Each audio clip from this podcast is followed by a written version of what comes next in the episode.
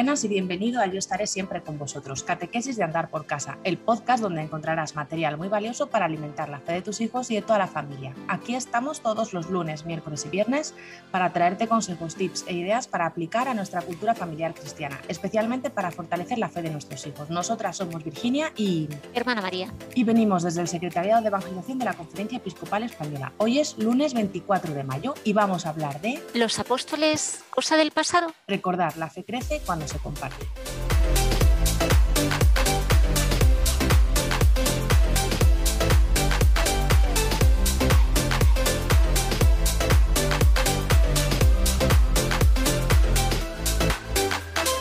María, pues los últimos lunes hemos estado hablando de que la iglesia es una, de que la iglesia es santa, de que la iglesia es católica y hoy tenemos esa cuarta, ese cuarto atributo ¿no? que, tiene la Iglesia y que puede ser que, o sea, que nos cueste entenderlo o al menos entender todo lo que significa que es apostólica, ¿verdad? Entonces hoy venimos a hablar un poquito sobre este tema, porque los apóstoles, a ver, que yo sepa, hubo 12, 13, porque luego uno se fue y, otro fue sustituido, y, y, y ya está, no ha habido más apóstoles como tal en la historia. Hubo esos que fueron los que empezaron la iglesia, los que la fundaron, ¿no? En aquel Pentecostés que, lo celebramos eh, ayer, ayer mismo, ¿verdad? Entonces, eh, ¿qué pasa? O sea, ¿por qué seguimos diciendo que la iglesia es apostólica cuando ahora mismo ya no hay apóstoles? Bueno, pues yo creo que eso, ¿no? Como bien has dicho, estamos viendo estos cuatro atributos de, la Iglesia, ¿no? Y hoy ya nos centramos en el último, en la apostolicidad de, la Iglesia.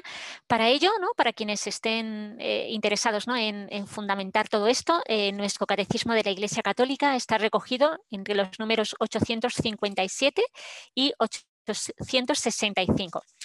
Y bueno, pues vamos a hablar, ¿no? ¿Qué, significa esto de, la apostolicidad de la Iglesia? Y nos dice el, catecismo que la Iglesia es apostólica porque está fundada sobre los apóstoles, como bien has dicho, ¿no? Ellos son los fundadores.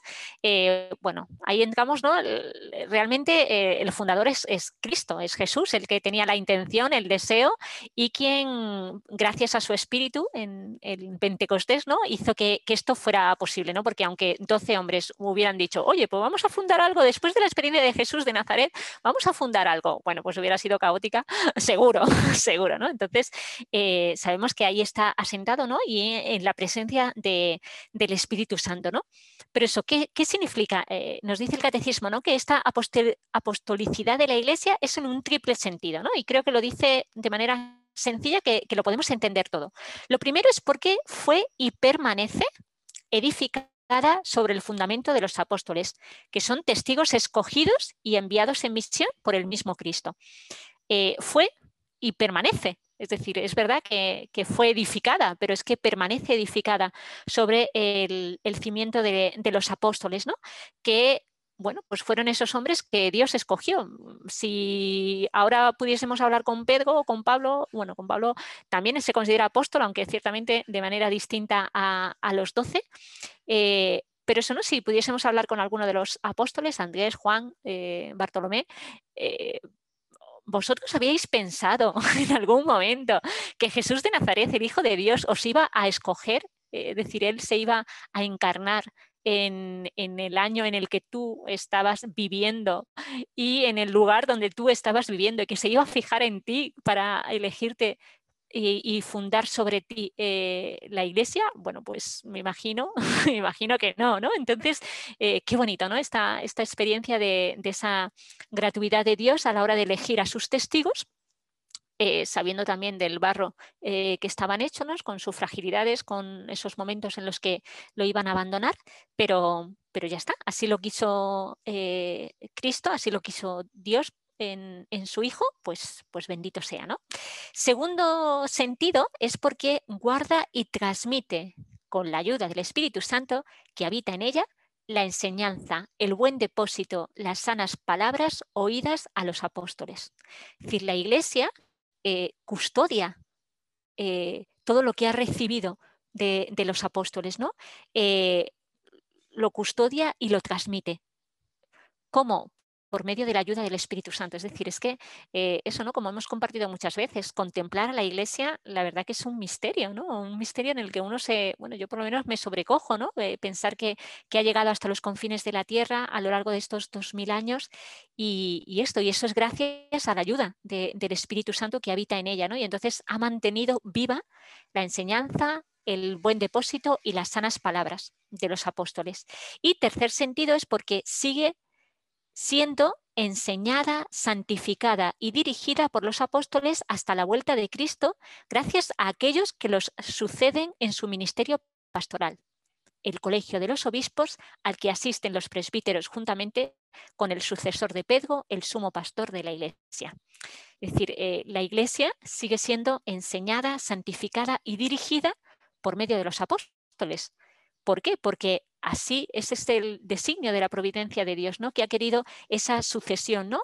apostólica. Desde el principio, eh, ¿no? tenemos un texto de, San Clemente I Papa que, habla de esto, ¿no? de esta continuidad, ¿no? como los apóstoles sintieron que tenían que, que, seguir esta cadena ¿no? Eh, y ya no, eh, no en un segundo nivel ¿no? O, no de una manera mm, distinta, sino que realmente a, quien ellos les confiaban esta, eh, esta transmisión de, lo que el Señor les había confiado a ellos y, hacían cadena, ¿no? Y, por eso ¿no? seguimos teniendo al Papa como sucesor de, Pedro y todo el, colegio de los, de los obispos y presbíteros ¿no? que continúan esta labor apostólica. María, ¿y esto eh, cómo lo podemos vivir en casa, esta apostolicidad y, transmitir em, estas enseñanzas a nuestros hijos de una forma que, o sea, bueno, pues como que se haga vida en ellos, ¿no? Bueno, yo pensaba, eh, como hemos dicho muchas veces, ¿no? Dependiendo de la edad.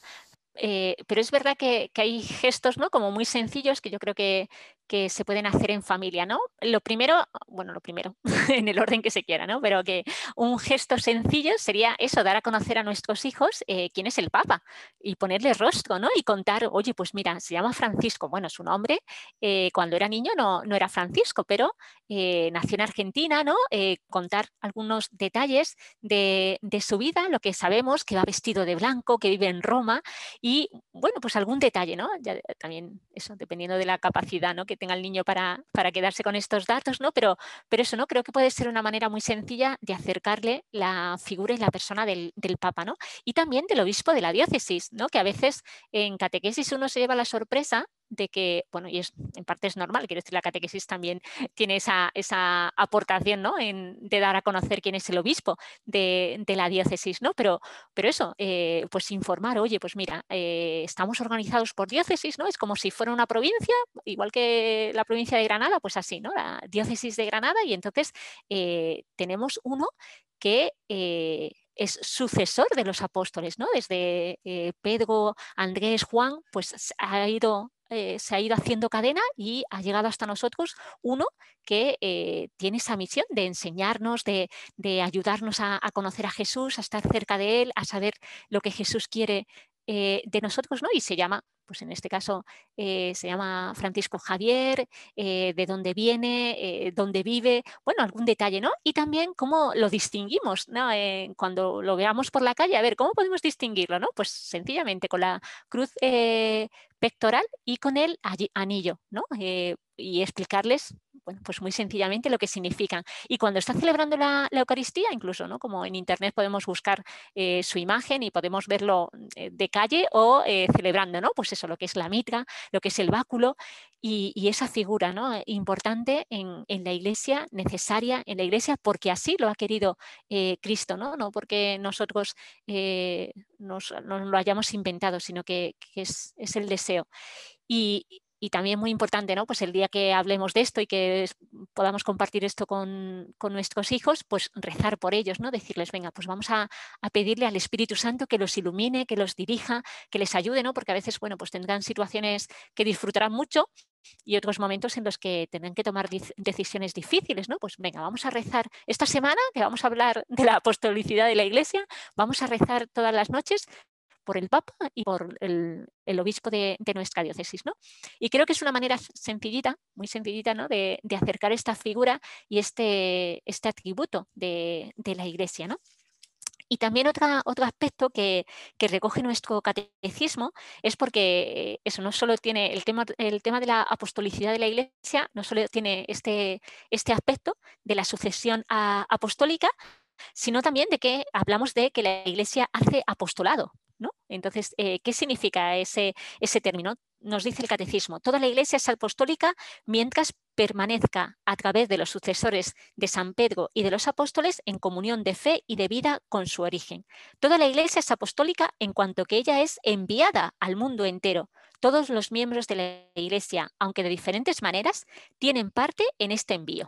Entonces, eh, somos enviados a, anunciar, a, transmitir lo que nosotros hemos recibido. Y este aliento misionero, creo que muchos de nuestros podcasts sale de una manera o, de otra. ¿no? Entonces, eh, eso, sentir también que somos eh, cadena de, esa transmisión de la apostolicidad de, de, la Iglesia, que somos enviados y que qué bonito, ¿no? que, que tomemos esto en, cuenta, ¿no? Y, bueno, también creo que en, en, alguno de los podcasts anteriores veíamos a la hora de la catolicidad, ¿no? A qué familia me puedo acercar directamente para hacer el anuncio del Evangelio. Bueno, pues aquí podemos hacer un balance de cómo ha ido ese, propósito, ¿no? Y, seguir mm, dejando que el Espíritu nos aliente en esta, en esta llamada a ser, a ser testigos. ¿no? Nos dice el catecismo, ¿no? Se llama apostolado a toda la actividad del cuerpo místico que tiende a propagar el reino de Cristo por toda la tierra.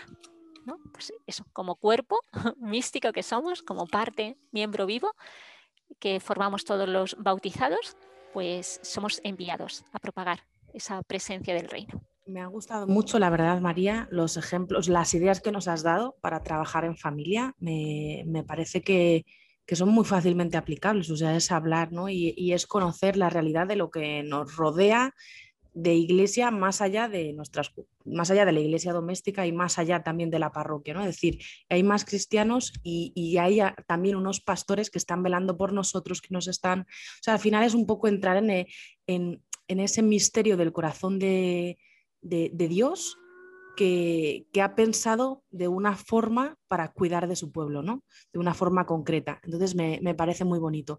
Y también me gusta esta idea del envío. La verdad es que em, nosotros alguna vez cuando, cuando teníamos campamentos, ¿no?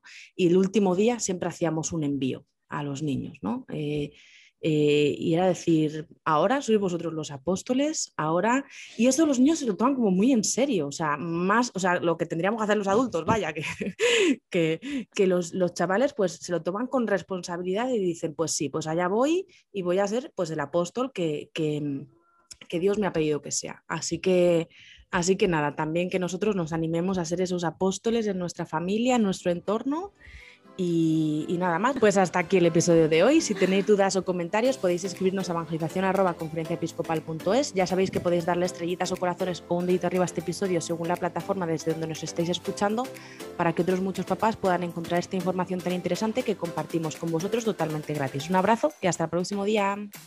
Adiós.